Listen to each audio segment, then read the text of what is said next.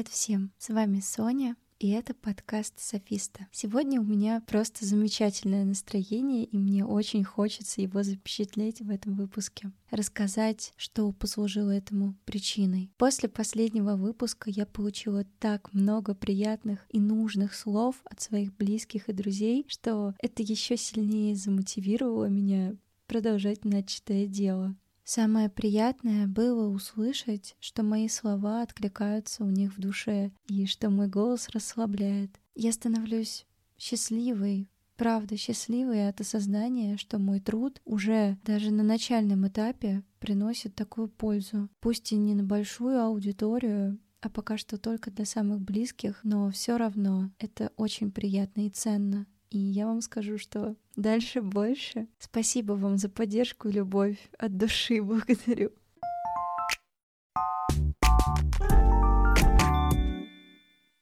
Сегодняшний выпуск я хочу посвятить актуальной для меня теме — взаимоотношения с собственным телом.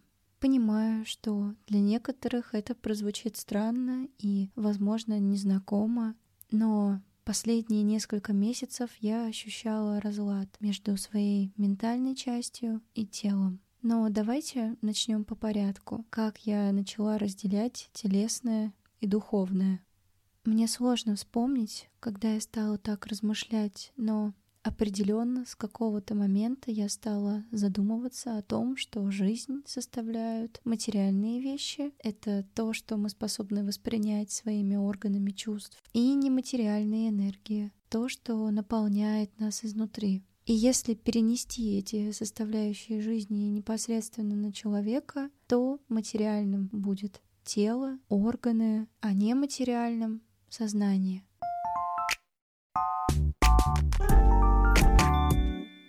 В мире, в котором мы живем, есть правило баланса, к которому стремится все.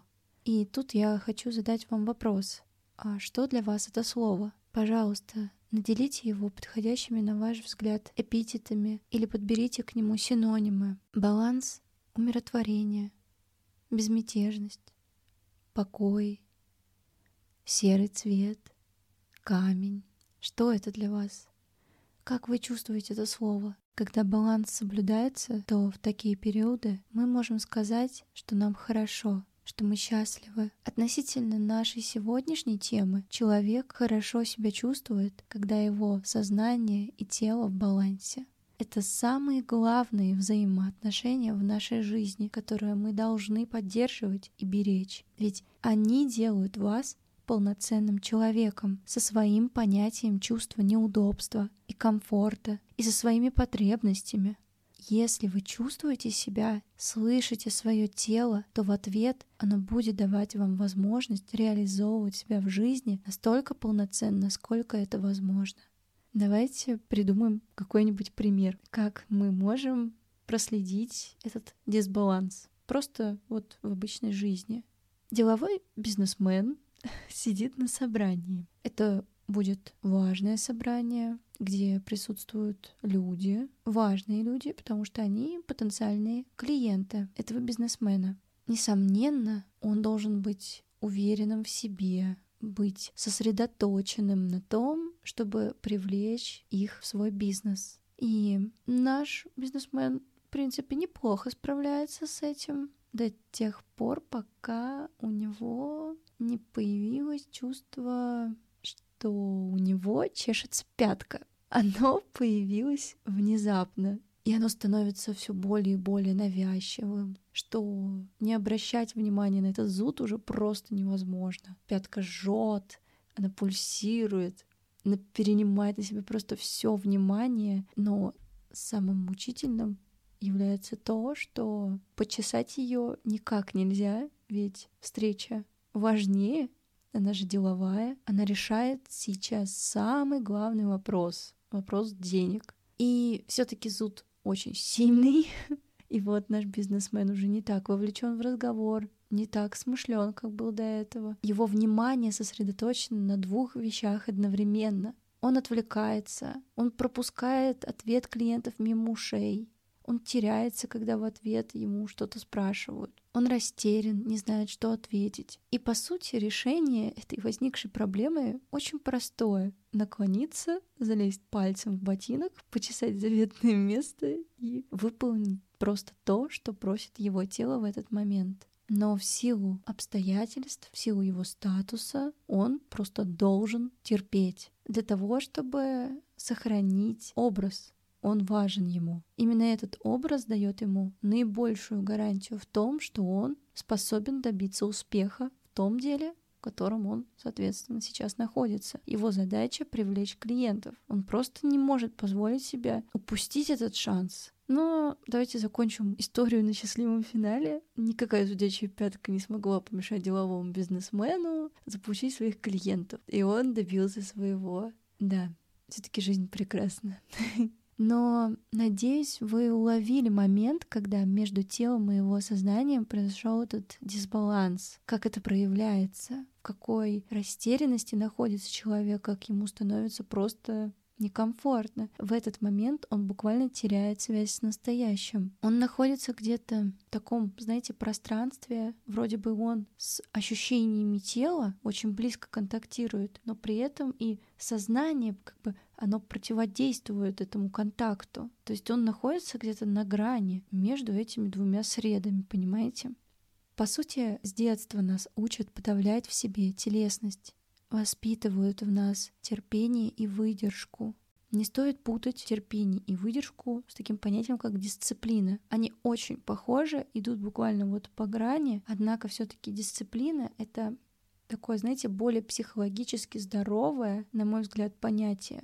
Потому что терпение — это такое вот уже наступать самому себе на пятки, буквально. Что-то мы сегодня весь день про пятки. Капец. Фуд фетиш. На самом деле нет. Ладно, неважно.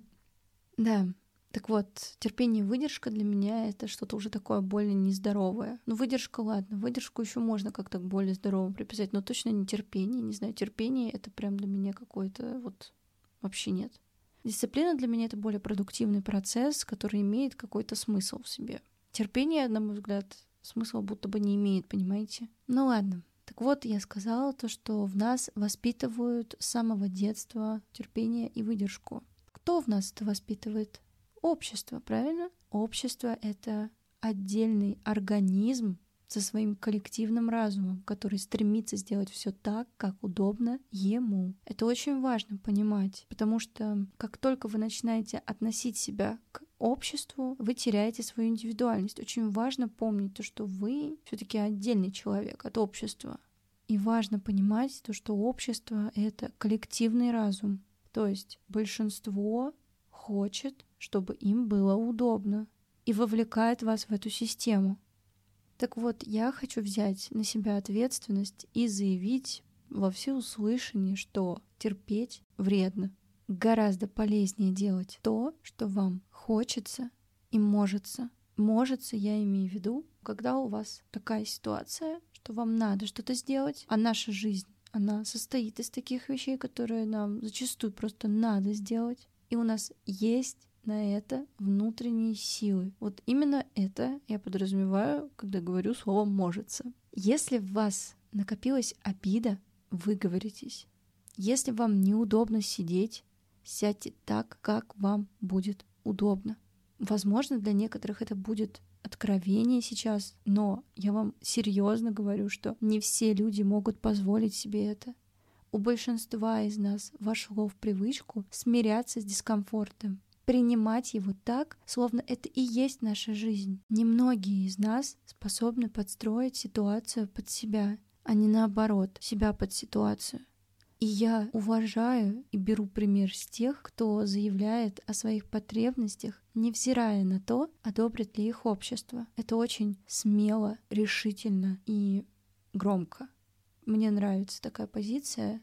Это, как правило, либо лидеры, люди, которые не боятся высказать свою позицию, и за ними просто хочется идти потому что они внушают эту уверенность. Либо это люди, которые просто свободные внутри от общественного влияния. И почему я беру с них пример?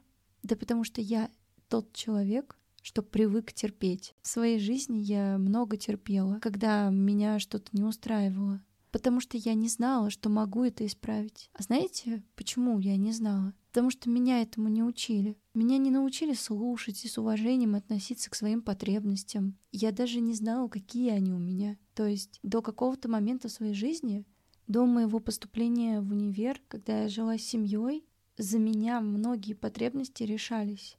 То есть у меня просто не было выбора, как будто бы. Мне его словно не предоставляли. Я не говорю, что моя семья плохая, это совершенно не так. Просто вот так вот у нас было заведено, что все решалось за детей. И когда я переехала в новый город одна, я просто буквально начала жить заново, знакомиться сама с собой, узнавать, а что нравится мне, а какую одежду мне нравится носить, а что я хочу кушать, а как я хочу кушать, а что я не хочу кушать, понимаете? То есть даже вот эти базовые такие вещи с едой связанные, казалось бы, куда я хочу ходить, куда я не хочу ходить, что мне нравится, что не нравится. То есть я заново училась просто всему после того, как я отделилась от семьи. И вот если вы меня спросите, если вы спросите меня, не знаю, там, 17-летнюю, что мне конкретно там нравится, вот я даже вам сказать, наверное, не смогу. То есть я скажу вам, окей, что-нибудь, но это скорее будет ответ не то, что конкретно нравится мне, а то, что одобряет мое окружение, понимаете? Это очень важно. Грань. А то, что нравится мне, сложно ответить на этот вопрос было для меня. Не могу сказать, что конкретно мне нравится, а что нет. Все меня примерно доустраивало. Мне было легко смиряться. Но знаете что? В жопу такую жизнь — это совершенно не то, для чего я здесь. И мой дисбаланс прекратился в тот момент, когда я его заметила. Он проявлялся в неврозах, страхах, тревогах, панических атаках.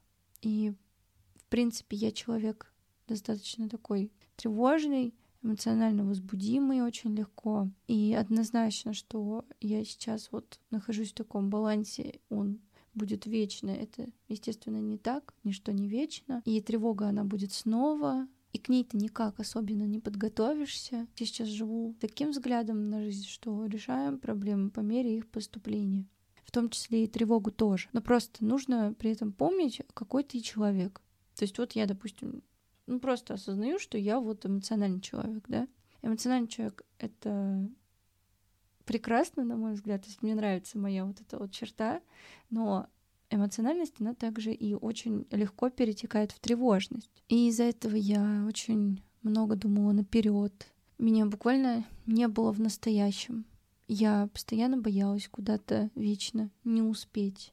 И это переросло в такой страх, который растянулся на целый месяц. Сентябрь для меня был просто пропитан насквозь этой тревогой, этим отчуждением от своего заземленного состояния. Единственный, наверное, момент, когда я вот заземлялась, приземлялась, находилась в настоящем, это вот момент, когда я общалась со своими близкими людьми, которые здесь есть у меня в Смоленске, потому что, по видео мы созваниваемся с семьей. Она, естественно, мне тоже эта связь помогает, но все-таки, когда непосредственно с тобой вот живой человек общается, это совершенно иное. Это единственный момент, когда я прям чувствовала, что я сейчас в настоящем, когда я рядышком со своими близкими людьми. Но наедине с собой снова возвращалась в это состояние, которое просто очень тяжело описывать. Да, поэтому я сейчас прекращу это делать, потому что не хочу просто вспоминать это снова. Я прошла этот этап, слава богу. Но вот если этот диссонанс объяснить, то телесно я здесь, мысленно где-то там. И вот именно так он и получился, что я мыслями стремлюсь вперед, в будущее, каким-то достижением, каким-то вот э, к чему-то, понимаете, даже непонятно к чему я стремлюсь. То есть есть какой-то вот план. Нет, нифига. Нет плана. И цели нет. Есть просто потребность не останавливаться, делать что-то, чтобы снять эту тревогу, понимаете? А, собственно, остановиться, подумать, а куда я иду, я как бы не додумалась раньше. Я просто вот мысленно куда-то вот все спешила, спешила, спешила. Но тело-то по факту, оно не знает, куда идти, ему никто не говорит. Я ему сама не могу задать нормальной конкретной цели. И в результате получилось то, что я стала воспринимать свое тело как врага.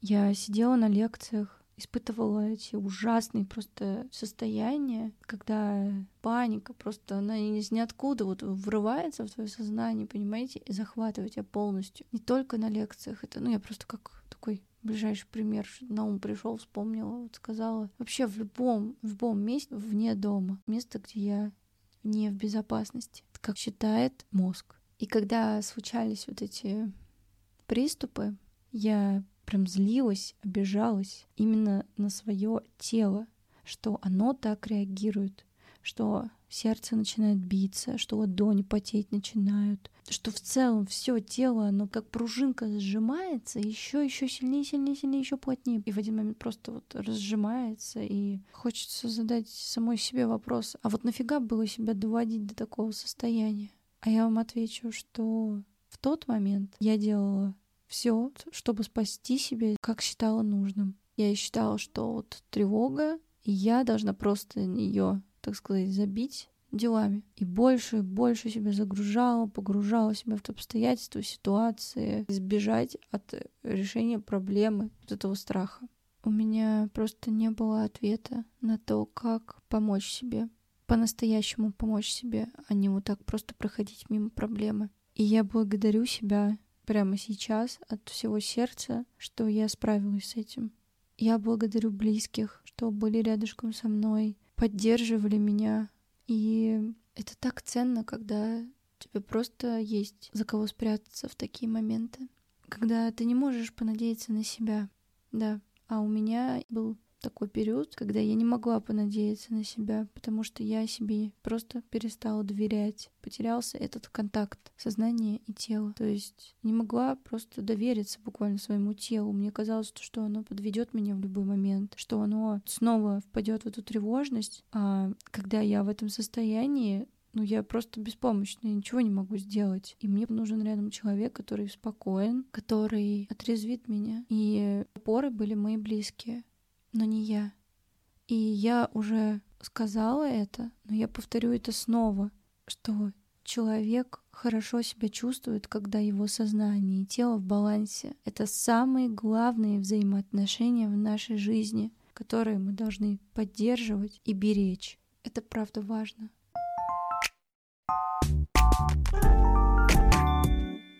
Ну, в общем, мое вот это состояние привело меня к такой мысли, то, что, блин, капец, со мной что-то не так. Вот правда, со мной реально что-то не так, со мной... Ну, мне надо что-то делать, надо как-то это решать. И я решила просто тупо сесть, закрыть глаза и подумать, что случилось. Знаете, сразу же я нашла ответ. Сформулировала просто свой страх. Даже минуты, наверное, не прошло, сам ответ пришел на ум. И все, и мне стало легче. Сразу же как только ты снимаешь маску со своего вот этого страха, ты видишь его истину, понимаешь то, что хм, серьезно, и все. И вот он уже не такой страшный, тебе с ним легко бороться. Посмотрите последний мультик «Кот в сапогах», который вот был когда там в 22-23 году он вышел. Это просто идеальный мультик, чтобы объяснить паническую, тревожную обстановку в душе у человека. Ну, в этом мультике у кота, но и у людей тоже такое бывает почаще наверняка, чем у котов. Просто реально хороший мультик. И классно описаны вот эти вот чувства там. Я прямо узнавала себя. Давайте теперь от этой депрессивной нотки мы перейдем к тому, как же восстановить взаимоотношения между телом и сознанием. И тут я посоветую вам заниматься йогой. Йога — это просто прекрасный способ чувствовать и налаживать контакт со своим телом. Принимая асаны, выполняя несложные упражнения на растяжку, вы в моменте.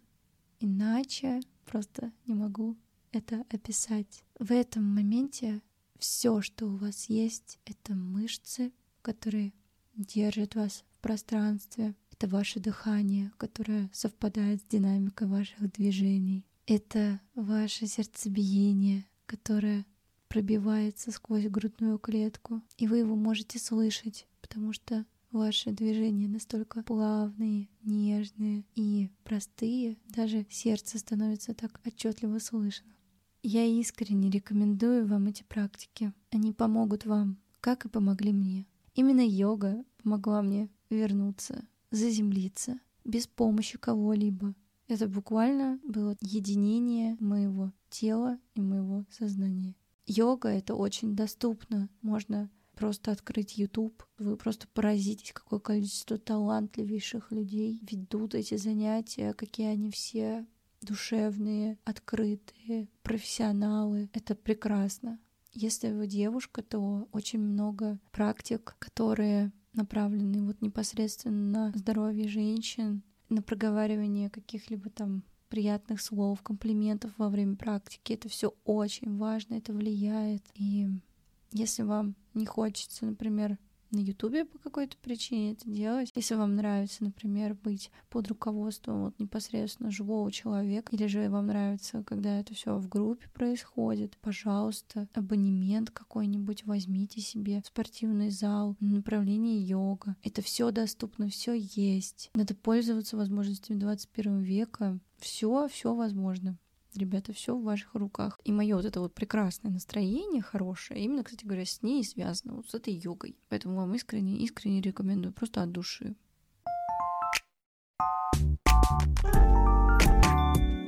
Еще отличным вариантом раскрепощения своего тела являются танцы, особенно под этническую музыку. Танцуйте так, как вам хочется. Чувствуйте ритм, Двигайте телом, как вам угодно. Есть только музыка и ваше тело. Отключите логику, какое-то размышление. Просто отключите свои мозги. Не пытайтесь сделать танец красивым. Суть в том, что вы выпускаете на волю ту часть себя, что передалась вам от ваших предков. Танец — это древнейший способ выражения своих чувств, общения с потусторонним миром, признания в любви, Танец сопровождает человека на протяжении всего его развития. Просто отдайтесь музыке, и вы почувствуете, как вам становится легче. Так и должна ощущаться жизнь в этот момент. Вы сама жизнь. Я верю в вас, мои дорогие терпеливые друзья. Кому откликнулось то, о чем я говорила в этом выпуске. Вы сможете освободить себя от этой тяжелой ноши, потому что вы сильные люди, готовые на все ради достижения поставленной цели. Я понимаю вас. Вы уже сделали много. Пора дать себе отдохнуть. Я разрешаю вам отдохнуть. И разрешите теперь это и себе. У вас все получится. Я вас очень, очень сильно крепко обнимаю.